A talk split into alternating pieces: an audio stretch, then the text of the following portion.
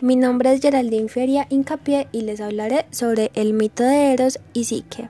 El mito de Eros y Psique nos habla de una de las tres hijas de un rey de Anatolia.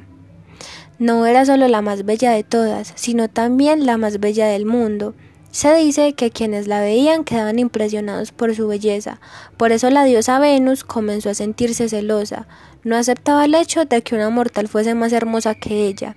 Los hombres en lugar de adorar a Venus en sus templos acudían a donde estaba Psique para contemplar su belleza. La diosa no aguantó más esta afrenta y por eso le pidió a su hijo Eros que la buscara y lanzara sobre ella una de sus flechas de modo que se enamorara del ser más horripilante que existía.